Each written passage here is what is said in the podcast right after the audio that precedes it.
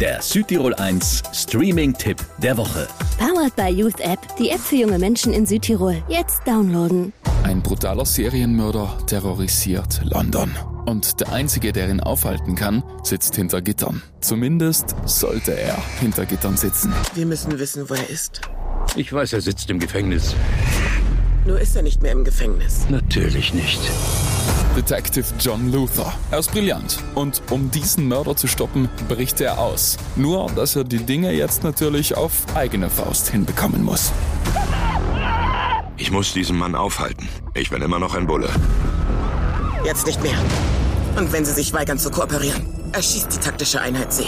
Ah, das macht alles etwas komplizierter, aber nicht unmöglich. Eine Verfolgungsjagd beginnt. Die Psychospielchen werden immer intensiver und alles spricht gegen Luther. Aber er wettet immer auf sich.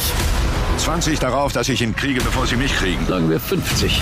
Unmöglich spannend, teilweise grausam, aber dann eben wieder mit Humor verbunden.